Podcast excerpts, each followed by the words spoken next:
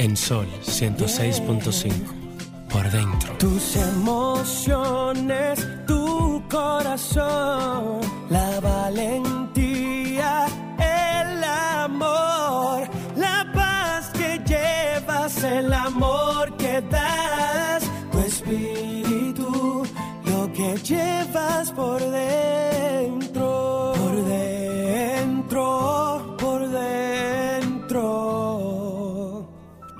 que llevas por dentro.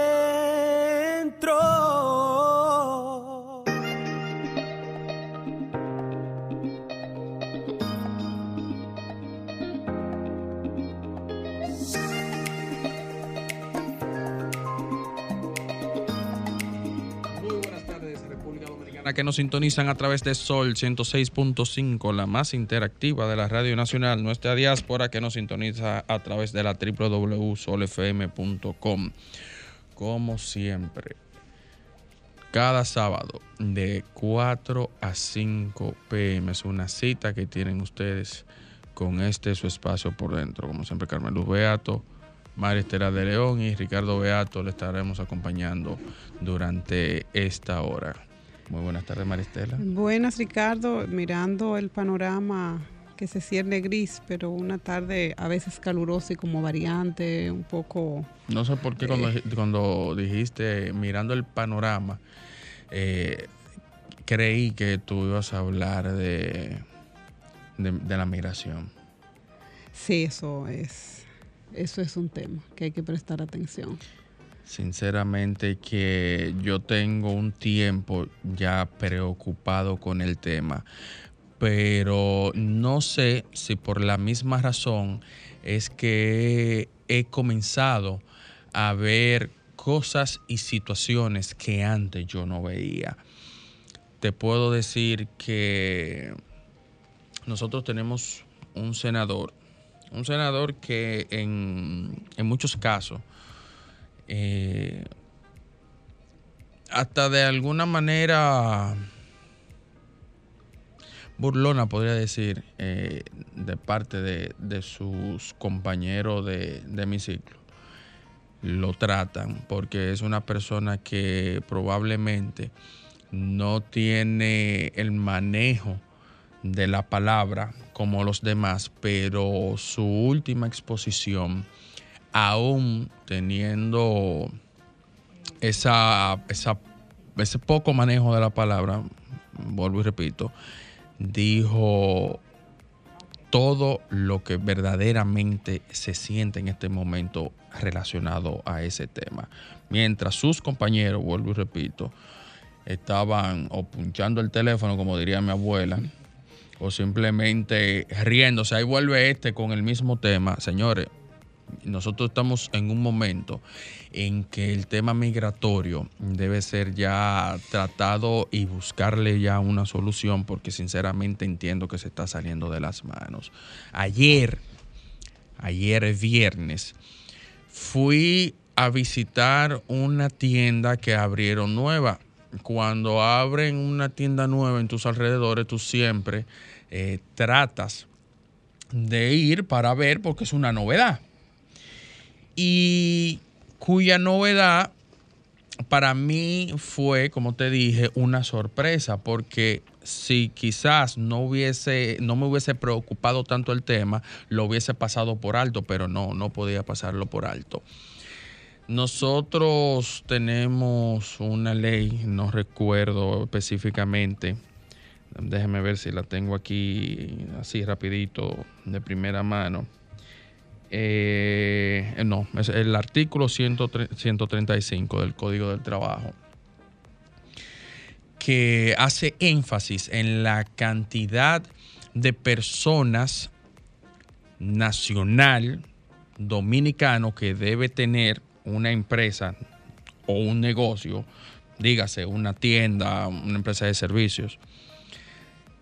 El número es el 80% como siempre, debe de darle la, la, la seguridad laboral a sus ciudadanos, el Estado como tal, y en su defecto, el 20% restante podría ser ocupado por nacionales extranjeros, cuyos nacionales extranjeros también deberían estar legalizados con un permiso de trabajo y una serie de regulaciones que la emite la, la Dirección de Inmigración para desempeñar esa función.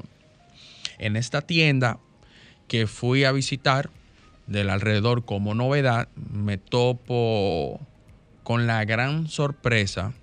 Señores, no voy a exagerar con lo que voy a decir. El número estuvo invertido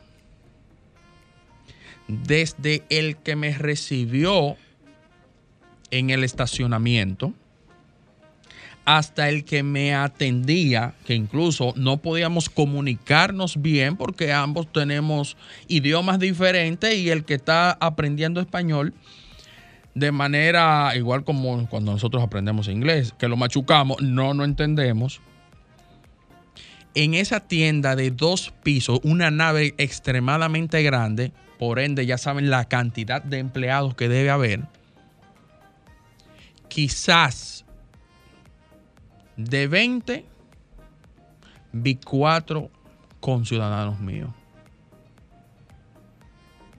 Algo increíble para mí porque nunca lo había visto. Sin embargo, pueden decir los dueños de esta tienda, ah, no, eh, nosotros sí cumplimos la ley y esos son los que están ahí trabajando planta. En la administración todos son dominicanos. Ah, qué sorpresa. Y si los dueños son la administración y los dueños también son extranjeros. Pero, pero una cosa, Ricardo, mm, lo que yo digo es, las normativas están ahí, pero ¿quién se encarga de, de hacer que eso sea así? Dónde están los controles. Como bien tú dices, fuiste, pero no eres tú que tiene que verlo. Quien tiene que verlo son los organismos que regulan el cumplimiento de esa ley. Nosotros como ciudadanos también tenemos un compromiso. Eh, y es el compromiso de hacer valer nuestras exigencias. Pero eso es lo que te estoy diciendo, pero a Merced, bueno, tú estás haciendo un ejercicio responsable porque tú lo estás diciendo por aquí para, para hacer un llamado de atención también. Pero lo que digo es que si las normativas están ahí y tienen, y tienen que cumplirse, el régimen de consecuencia que deben hacer los organismos que están encargados de que esa ley se cumpla es ponerle una sanción. Mira, yo lo cierro o le pongo una una cuota, le, le, hago saber que están violando la ley. Pero eso pasa, y no solamente con esa empresa, pasa con muchas empresas y pasa también con muchos extranjeros que están, que están realizando tareas de manera irregular, sin una TCS, sin ningún, eh, no tienen seguridad social, no, tienen salud, no tienen riesgo laboral, es una no tienen Una violación doble. Violaciones a las leyes de la República Dominicana en general, pero también tú estás violentando a la persona. Pero es lo que te digo, entonces ahí es donde yo comienzo contigo del principio, que hay que ponerle atención a, la, a ese flujo migratorio que hay de manera desbordada. Aquí no se sabe cuánta gente tenemos. Y yo siempre digo, un país que no es capaz de proyectar cuántos ciudadanos y cuántos extranjeros y cuántas personas tiene, no es capaz de proyectar un presupuesto para asistencia, para asistir o para hacer un presupuesto y proyectarlo.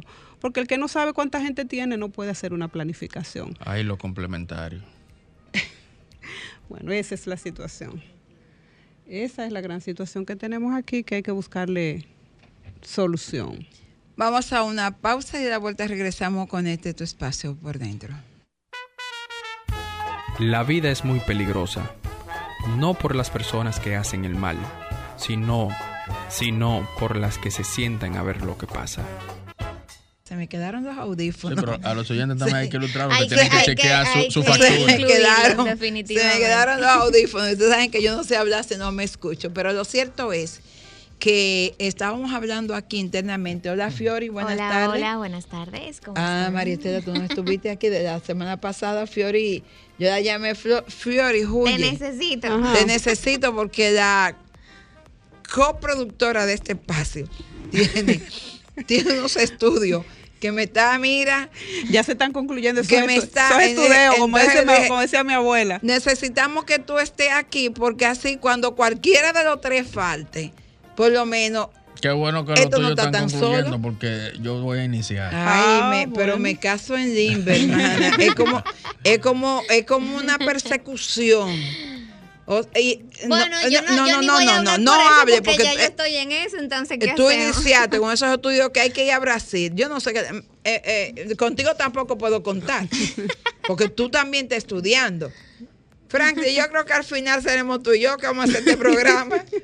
O sea, al final vamos a ser tú y yo, que somos los que no estamos estudiando. Entonces conversábamos nosotros aquí, en lo que Franklin se comunica con nuestra prima Marta Beato, de que señores, chequen su factura cuando compren en el supermercado, en la tienda de los chinos. En la tienda de los chinos. Tengan cuidado con esos chinitos, no son fáciles. Pero cuando usted esté en un establecimiento comercial, no importa, vaya chequeando el precio de lo que ya usted vio que costaba el artículo que usted seleccionó. Porque paga, ahí está mi, ah, vamos a seguir hablando de esto. Mientras tanto, vamos a coger esta llamada por lado Ricardo, tú eres que entiende ¿Quién está, Marta Beato ahí? Sí, ¿Sabes que con, Marta quiero conversar? Ahí, tenemos a Marta. Hola, prima. Prima querida. La prima va en carretera para, para Jarabacoa.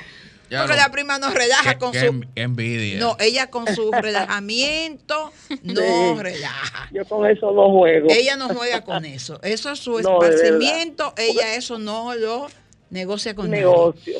Pero ayer vi a la prima muy preocupada a través de sus redes sociales con algo que a ti, Ricardo, pues siempre ha sido una preocupación tuya, la salud mental de la gente. Y Marta hablaba ahí que de acuerdo a la Organización Mundial de la Salud, ¿cuántos millones son de personas? ¿Cómo era el asunto, Marta? Bueno, de cada 100 personas, 25 personas en algún momento de su vida tendrán un trastorno serio relacionado con la salud mental. Eso sin mencionar los que tendrán trastornos más leves, pero que igual interfieren con la funcionalidad de la persona. Oye, estamos hablando que de cada cuatro personas hay una que va a tener un problema de salud mental en tiempos normales. Y si a eso le agregamos eh, eh, eh, lo que ha sido estos dos años y pico de pandemia, entonces desde tu experiencia profesional, ¿por dónde andaría esa estadística? Exactamente. Y sobre todo, toda la consecuencia, la guerra de Ucrania, todo lo que está pasando a nivel global, a nivel del, planeta, ¿tú entiendes? Todo eso está afectando. Todos, todos los que tenemos cerca a alguien con algún trastorno de salud mental, sino es que nosotros también lo estamos teniendo. Marta, eh, Carmen Luz no me había advertido que te tenía hoy. Yo precisamente tengo un tema y es relacionado con la cantidad de mujeres que han caído en manos de sus parejas. Y hablando de salud mental, me gustaría saber qué pasa por la cabeza de un hombre cuando resoluta quitarle la vida a una mujer, a la madre de sus hijos, posiblemente a la compañera que le ha ayudado en toda la relación a cargar con situaciones difíciles. ¿Tiene eso que ver con salud mental? ¿Tiene que ver con, con una construcción social de, del machismo, de la construcción de la sociedad desde la mirada del patriarcado? ¿Qué está pasando ahí? Mira, ha sido tan difícil eh, enfrentar esta situación y este problema, justamente porque es una mezcla de condiciones que tiene muchos componentes eh, importantes. Uno es la construcción social, ¿verdad? Y de dónde venimos, la sociedad patriarcal, ¿verdad? Es un, un elemento fuerte. Pero a eso se añade todo un problema de la historia historia personal, de las carencias con las que van se van criando muchas personas, con las necesidades no resueltas, con los modelos que ven en su familia.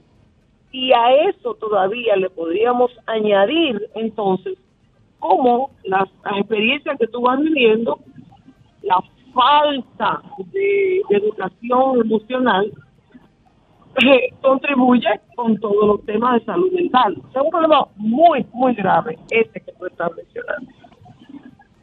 De hecho, pues conversaba con Marta esta mañana sobre el caso del joven que mató la novia, la, de... Eh, la degolló. Y entonces eh, ella me daba ahí, me decía, eh, me hablaba de, de la frialdad. prima, esa parte usted podría enfocárnosla, por favor. Claro que sí. Mira, para mí lo grave de ese de esa declaración y que yo inclusive pienso utilizarla en, una, en un webinario que voy a ofrecer el próximo mes sobre salud mental. Este va a ser el ejemplo que voy a tomar. Aquí lo que llama la atención es la desconexión que hay a nivel emocional. La falta de empatía, que tú te das cuenta que está con lo que van siendo muchos de nuestros y mujeres porque no están siendo educados emocionalmente. Y para ellos poder sobrevivir con el tipo de vida que les toca se vuelven crean una coraza y están desconectados. Y esto es una cosa realmente triste porque él mismo narra que ella creía que era un anillo de compromiso que él le iba a dar pero tiene que ver cómo él lo cuenta como si estuviera contando algo de la televisión de un cuento que escuchó sin ninguna carga emocional. A eso le añade que es una persona buena. Y oye, con lo que él completa, yo fui a una mariconera que tenía, que por cierto me la regaló mi suegra, la mamá de ella, y de ahí saqué una navaja y se la clavé en la garganta. O sea, él está contando eso con un nivel de desconexión preocupante. Eso es un problema serio. Por eso los niveles de violencia son tan altos, porque no es solamente por ira, es por trastornos mentales. Bueno, no sé si tú tienes... Sí, definitivamente yo pienso eh, que aparte de trastornos eh, mentales, hablábamos la semana pasada y también cae con este caso, que es que hay una distorsión de valores que para él el tema de mencionar la madre o mencionar la familia que lo acogió en su momento y lo aceptó, no es nada, porque es que hay mucha generación, la nueva generación creciendo sin valores de padre, madre o adulto. Entonces, hablar de, de, las distorsiones que tenemos a nivel social también influye los niveles de valores que no están presentes, porque es normal que un, un, niño crezca con abuelos o que crezca con los tíos o que crezca con papá y mamá por otro lado y al no tener valores y le sumamos lo que están bombardeando a nivel audiovisual, pues hay una distorsión que esto es lo que teníamos que, que, ver con todo lo que está pasando en todos los niveles, a nivel global. Porque no solamente las noticias fueron aquí a nivel mundial, si nos vamos a la cadena de Telemundo, Univisión, esta, la semana pasada fue atroz y esta por igual. Y todas dadas por adolescentes.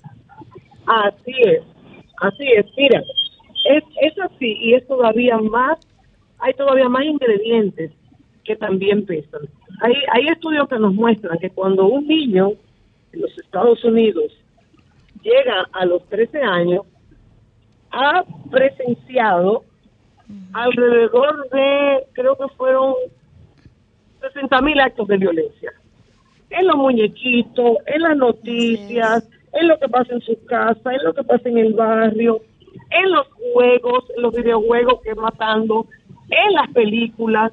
Entonces hay una insensibilización también.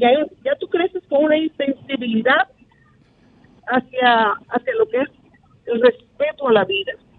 Y ves la muerte como algo cotidiano.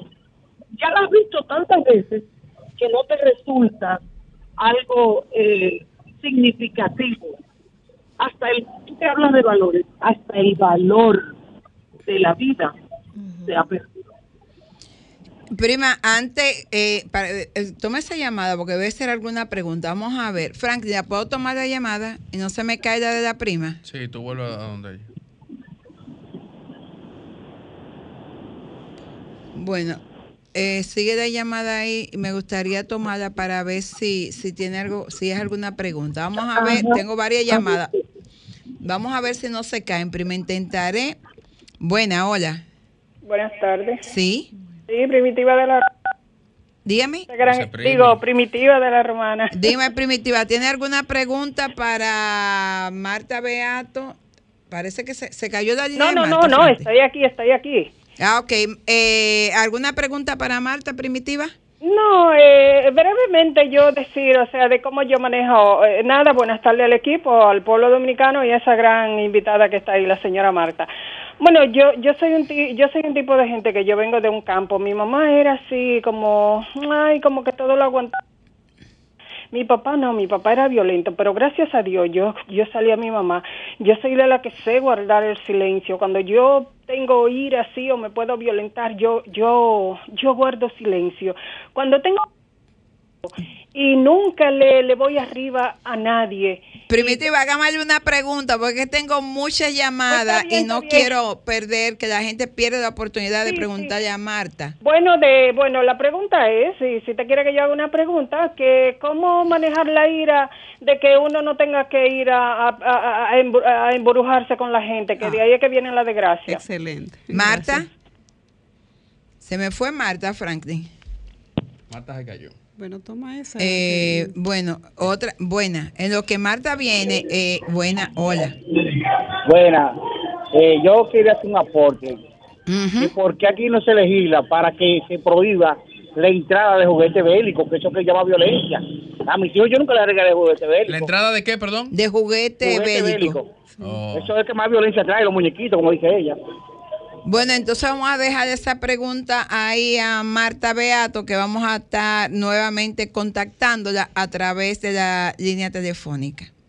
Bueno, seguimos conversando con la socióloga, psicóloga, terapeuta, coach, escritora, eh, óyeme, y sobre todo la mujer más alegre de la bolita del mundo con Marta Beato. Marta, no sé si llegaste a escuchar las dos preguntas que hicieron los oyentes antes que se cayera tu llamada. La primera era cómo aprender a manejar la ira para no explotar.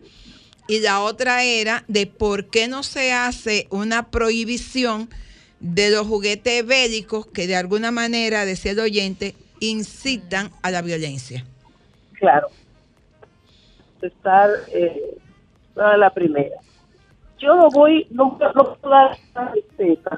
ni, ni, porque cada caso es diferente, pero sí que tú estás diciendo que específicamente este, este, esa emoción, la ira, es una de las más peligrosas. Yo lo primero que quiero invitar a todo el que nos está escuchando es que no permita que la ira lo posea, que la y que no le dé, no se dé cuerda, porque la ira tiene una característica que es que tú la puedes ir alimentando tú mismo. Tú dices que estás molesto y si tú sigues peleando y sigues diciendo y habla más alto, tú la vas a ir alimentando y llega, ese es como el fuego. Llega un momento en que coge una fuerza que ya aunque tú quieras no la puedes parar y te consume a ti mismo. Cuando la ira te posee, te bloquea la capacidad de pensar y activa mecanismos destructivos que tenemos todos los seres humanos. Eso es lo primero que yo quiero decir. En ese sentido, lo primero entonces es aprender a no eh, alimentarla. Y para tú no alimentarla, tú tienes que quitarle poder a las provocaciones de los demás o a las situaciones que se te presentan que a ti no te gustan. Tú, tú tienes que quitarle poder, tú no puedes permitir que eso te saque de tu centro. Eh, Claro. Marta, Tiene mucho que ver con la vida que tú llevas. permíteme interrumpirte ahí. Eh, permíteme interrumpirte ahí para hacerte una pregunta y conectar con lo que tú estás diciendo. Sí. ¿Es posible que la provocación o el manejo de no, de, la, de no manejar bien la ira fuera lo que llevara al expresidente de la DNCD a matar a esa persona? es muy posible. Ahí hay muchos más elementos. Vamos a hablar de este, pero eso lo podemos, eso que pasó ahí, sin, sin yo hacer ningún análisis de tipo ni político ni sociológico, hasta desde el punto de vista de, la conducta humana, es posible. Y míralo con que eso se mezcla, con un tema que tiene que ver con la, con la inteligencia espiritual. Eso también activó el ego. ¿Tú entiendes? Entonces, imagínate tú cuando se mezcla el tú no poder controlar tu ira con un ego, con un tema de orgullo, que esto no me lo hacen a mí, ¿entiendes? Porque muchas eso, eh, en esta sociedad y en muchas sociedades, eh, el tú permitir una agresión eh, es algo como que te hace ver como una persona inferior, como una persona incapacitada, como una persona cobarde. Entonces ahí hubo un tema que lo pudiéramos ver desde el punto de vista psicológico, pero también desde un punto de vista que va más allá, que tiene que ver con la vida espiritual. Tú sabes que yo soy de las que creo, y lo hablábamos, que cuando la persona tiene una, una vida espiritual activa, ¿eh? hay más posibilidades de que pueda enfrentar una situación eh, potencialmente violenta de una mejor manera. También, no estoy diciendo que es lo único, porque son muchos los factores que, que inciden, pero definitivamente cuando tú aprendes lo que es el ego y lo que es el ego, lo que hace el ego en nuestras vidas, entonces tú aprendes también a, a manejar tu ego, a disminuirlo, a, a ver eh, la humildad como un sinónimo de grandeza y no como un sinónimo de cobardía de cobardía, tú ves, que son muchos elementos. ¿eh? Ahí hay mucha tela para contar. como, como diría un amigo mío que no le gusta, no le gustan los conflictos ni los problemas. Él dice- pana, nadie se ha muerto por un pecozón. Ahora, cuando Oye. usted se para para hacer frente, corre el riesgo de que lo maten o usted Oye. matar. Entonces, Oye, y- y salud sin embargo, mental, es antes que estos chicos, eh, porque sé que van a hacer preguntas, pero hablando tú, recuerdo eh, que a uno, de hecho, lo han criado para ser violento. Yo Sí, recuerdo claro. cuando estaba pequeña que ah, eh, uno de los vecinitos se dejó dar de uno. Y el papá le dijo, tú vas y lo partes, y si tú no lo partes, te voy yo a partir a ti. Claro. Entonces, desde la casa te enseñan esa Claro. cultura de violencia. No, usted no se va a dejar dar de nadie. Y así mismo. Oye, y si te ponen una multa, yo la pago. Exactamente. Esa es la manera de educar. Es que es un problema eh, eh, que tiene muchas aristas, tiene muchos elementos a considerar. Hay que trabajar lo que se llama la cultura de paz. Pero eso es un trabajo que se hace en la escuela, que se hace en los medios de comunicación, que, que se va construyendo una cultura de paz. Eso no es cuestión de hablarlo un día. ¿Entiende? Porque es que que ser un, una, un trabajo, un compromiso de todos, sería la palabra, un compromiso de todos. Marta. Eh, tú le vas a hacer una Sí, pregunta, sí. pero eh, déjame comprometerla porque la prima me No. dijo hoy que ella va a estar formando parte de este programa en esa campaña de comenzar a crear una concientización de tener ciudadanos menos agresivos. Y ella me dijo, no es uno, hoy es el primero de todos los programas que vamos a estar haciendo. Sí, eso, eso es bueno porque yo sé que Marta trabaja mucho, muchos espacios con mira a crear ese estado de conciencia que necesitan los ciudadanos para ser mejores personas en la sociedad. Y es ahí donde yo conecto, Marta, eh, la responsabilidad del Estado con relación a la salud mental. Vi hoy, un- vi hoy una, una protesta de profesores del área de la psicología que no están insertados en los o que han ganado los concursos y todavía no han sido eh, no han recibido respuesta de parte de educación para poder eh, ocupar una posición como docente en el área de psicología. Me pregunto, la responsabilidad del Estado con relación a los, esta- a los estados emocionales que ha vivido la ciudadanía, y no solamente en el país, sino a nivel del mundo, sobre la situación mental. Eh, ¿Cuáles serían aquellas acciones que debe hacer el Estado a través de profesionales que así como tú y otros psicólogos para poder acompañar a la gente a drenar y a canalizar esas frustraciones que tú no sabes ni siquiera que tiene y que pueden estallar en un momento como está pasando ahora? Claro. Mira, lo, que, lo primero que tenemos que decir es que no, esto no se trata de, de hacer acciones puntuales. Esto no se trata de, de dar palos a ciegas y hoy hacemos una cosa y mañana otra y hacemos un congreso. No, no, no, no. Yo creo que esto necesita del concurso, ¿verdad? De diferentes sectores de la sociedad para que cada, para hacer un plan, un verdadero plan, así como se hace un proyecto país, así como se hace un proyecto antes de, de iniciar este a- algún algún evento importante o de instalar algo en la sociedad. Yo creo que es, esto ya amerita el concurso de diferentes profesionales con el con el apoyo del gobierno. Lo que pasa es que esto no parecería que no es eh, algo que interese al gobierno, a los gobiernos, porque parecería que esto no genera votos. Y la verdad es que en lo que más se invierte es en aquello que genera votos. Pero es algo serio. Mira, en este país no hay un centro, un centro de salud mental para la población. Solamente hay algunos privados y no tienes idea de lo que se cobra en esos lugares por el internamiento de una semana. Oye, ni la clase media puede acceder a eso. Entonces aquí no hay un hospital, un hospital de salud mental. Algunos hospitales tienen una, una pequeña sección de psiquiatría. Yo podría contarte cosas muy tristes que recientemente me ha tocado ver de cerca de personas que han perdido su salud mental y que esas madres o esos familiares no tienen dónde llevarlos y son personas con las que ya no se puede vivir porque está en riesgo toda la familia y no han encontrado dónde llevarlos.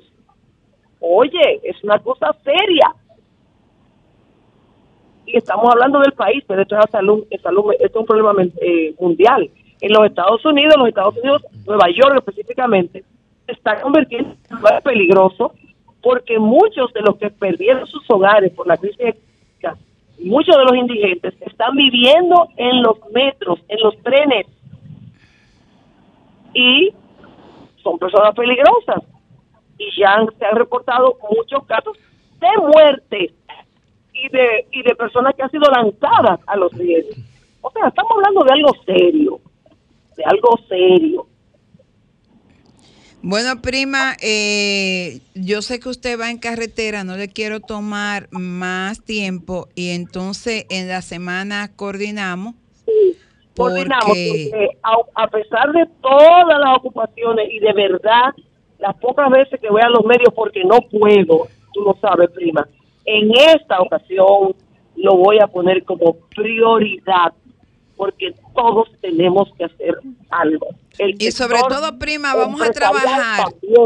Vamos a trabajar con una campaña eh, con mira a que el Estado asuma el compromiso de crear de levantar un hospital para la salud mental del pueblo dominicano. Pero, en eso no vamos a comprometer. Carmen Luz, el hospital tiene estructura en todas las instituciones del Estado. Ahí debería haber un psicólogo que atienda a empleados y a personas que, que lo que quieren es hablar de lo que le está pasando y salen de ahí con carga a reproducir violencia porque no tienen cómo canalizar ni un profesional que los escuche. Pero hay eh, urge, urge la necesidad porque como dice la prima, hola, buenas. Alburquerque, yo quería intervenir en el programa. Dígame. Eh, ¿Ya puedo hablar? Sí, sí, puede hablar. Bien, eh, yo estoy llamando, primero permíteme saludar a, Yuri Rodríguez, mi amigo, colega. ¿A cuál usted está llamando? bueno, yo creo. Prima. Desde que yo vi que saludaron a Julie, a la misma colega. Yo sabía que eso era músico. Esta voz mía Claro, yo dije, bueno, se confundió el programa, pero la verdad es que creo que urge la necesidad de iniciar una campaña para que los hospitales públicos, al menos, eh, comiencen a, a, Eh, eh, a- esas a- a plazas, diseñar áreas, un piso. claro. O sea, a Ajá. preparar áreas para psiquiatría. Porque Sí. teníamos el hospital psiquiátrico Padre Villini, pero, eso lo cerraron. Pero de la misma manera, trabajar en dos carriles del tren. Una en la infraestructura, pero también en la prevención. Claro, buena, hola. Totalmente de acuerdo. Buenas. Totalmente de acuerdo. ¿Dónde estoy llamando? Eh, mi amor, por dentro, Sol 106.5. Ah, ok, habla Adriel Alburquerque. Quiero intervenir en el programa. Eh, dígame, ¿usted está oyendo de qué estamos hablando? Sí, yo te, hay ahora mismo una llamada en línea, ahí están interviniendo, ahí una persona está hablando. Ah, ok, dígame su pregunta. No, yo lo que quería era eh, intervenir en el programa de Yuri Rodríguez. Bueno, prima, la verdad que la salud mental de la Yo te digo que no andamos bien. No andamos bien, prima. No, porque al nivel cognitivo es así. Al nivel cognitivo es así. Prima, es. esos son los pequeños detallitos que uno se da cuenta cómo es que andamos. Pero como decía Sí. Ricardo, y se nos quedó un tema que, eh, por cierto, que Fiorella ha cedido su espacio sobre la salud bucal para hablar de la salud mental, porque es otro tema que a ella le inquieta mucho. Vamos a hacer una pausa, prima, y no se cae la llamada, ¿no verdad, Franklin? Ella se puede quedar ahí, porque hay una parte que estuvimos hablando y era del compromiso de la ARS con la Ay, salud mental Sí. de los Parte fundamental. de la gente que usamos los seguros. sí. No te me vayas, Ok. prima. Carmen Luz Beato, contigo cada sábado en Por Dentro, por Sol, la más interactiva. Música, entretenimiento, noticias y todo lo que puede interesar aquí en Por Dentro, especialmente para ti. Bueno, y seguimos con este tu espacio por dentro. Prima. Aquí estamos. Ah, ¿dó- ¿Dónde está mi prima? Mi prima está ahí. Bueno, vamos a ver, está abierta. Marta. Aquí estoy, querida. Ok, ¿no ok. Mira, eh, déjame ver esta llamada. Buena, hola. Hola. Hola. Saludo. Sí, buenas. Sí. Yo estoy llamando al, a Sol, ¿verdad que sí? Sí, señor. Ok, yo quiero comunicarme con el programa que está haciendo Yuri Rodríguez. No, mi amor, es que en Sora, a esta hora no hay programa de Yuri Rodríguez. Este es programa por dentro de Carmen Lubeato. Ah, perdón, está bien. Ok. Eh, Marta, en los minutos finales que nos quedan, la salud mental y la ARS. Claro. Mira, rápidamente, es por eso te dije que son muchos sectores. Déjame decirte que las ARS no cubren ni la no aceptan, los seguros médicos no te aceptan consulta psiquiátrica en general, que la consulta Déjame ver esta llamadita. ve. Buena, hola. Buena. Wow.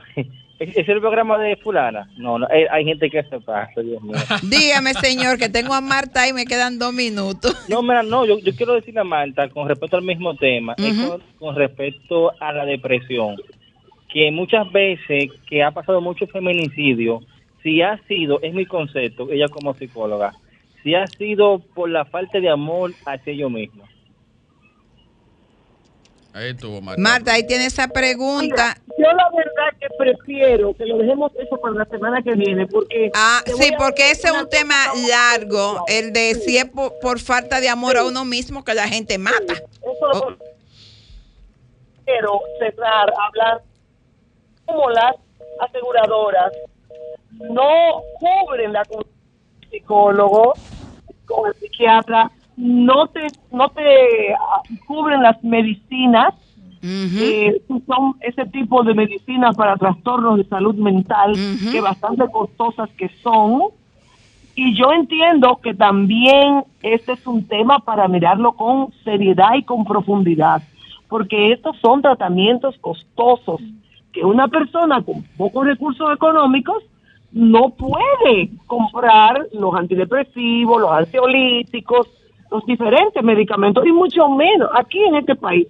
Ir a un psicólogo o ir a un psiquiatra es como un lujo es, es algo más privativo de la gente con un nivel social de clase media alta, clase media. ¿Tú entiendes? ¿Por qué? Porque son co- consultas costosas y tú sabes que no es Y una sola vez que medicamento costoso. Medicamento costoso y no es una sola vez que tú vas a ir. Entonces, ese, ese es un dedito que hay que poner en esa llaguita que se llaman las aseguradoras, el seguro médico, las ARS. Bueno, prima, entonces vam- vamos a tener que marchar para el Deberían- Congreso en oye, defensa de la salud pagar- mental del pueblo dominicano. Claro que sí, claro que sí. Las ARS deberían hasta de auspiciar campañas de salud mental. Claro. Coger de todos esos recursos que se ganan a veces por dinero que se quedan de la gente. Prima, la verdad es que no tengo con qué agradecer del programazo que hemos hecho esta tarde para ayudar. Mucha gente ha estado criticando que los medios de comunicación son corresponsables de la violencia que está pasando porque Claro. difunden mucha violencia. Y como hablábamos, entonces alguien tiene también que hacer un trabajo para ayudar a la salud mental del pueblo dominicano. Y usted gustosamente ha hecho cuenta conmigo y yo sé que, que vamos a, a- a hacer ese trabajo, vamos a hacer esa campaña. Y tenemos mujeres valiosísimas como. Lice Selman, María Estela, que es una luchadora por los Fanny, derechos de la gente, Fanny, mucho. Vamos a trabajar. Mira, déjame decirte que yo en este viaje a Jarabacoa, que es una, una- una primicia que te voy a dar a ti, prima, yo creo que estoy embarazada. Por, sí, mi prima, tú lo que tú estás oyendo. Prima. Tengo una náusea todo el camino. Y a pesar de esta náusea, yo inmediatamente le llamaste, dije, no, tengo que hacerlo. Prima, Pero embarazada. Creo que estoy embarazada, así que quisiera que el público vaya diciendo qué nombre, qué nombre le gustaría Prima, que yo prima, no te quejes cuando las redes sociales comiencen a decir que estás embarazada. Bueno, la gente se embaraza de muchas cosas, posiblemente ya está embarazada de buenos sueños. No, no, no, del anticristo, del anticristo. Gracias, de verdad que le hemos pasado muy bien y qué bueno que la gente ha podido escuchar tu experiencia y, y, y la ayuda que tú le das a las personas. Un abrazo y excelente Buen fin de de semana en. Jarabacoa. Te lo garanto, te lo prometo. Bueno, un abrazo. Adiós. Bueno, la verdad que nosotros nos vamos a encontrar el próximo sábado y habrá que... Ricardo tiene casi dos años antes de la pandemia con esa inquietud de la salud mental de la gente, de la salud mental de la gente. Yo creo, María Estela, tú que, que, siempre está tomando la vanguardia y las iniciativas, que tenemos que de ya en serio convertirnos en un medio que va a trabajar para hacer algo por la salud mental de, de nuestro pueblo. No, y la responsabilidad social también es transversal a, la- a estos programas y a todas las instituciones. Yo creo que nosotros hemos eh, tomado un camino correcto y es poder acompañar a aquellas personas e instituciones y programas como este que, que quieren dar respuesta también para ayudar a una situación que en algún momento también nos toca a nosotros, porque cuando la salud mental afecta a una persona, también te A afecta a ti. Nos encontramos el próximo sábado.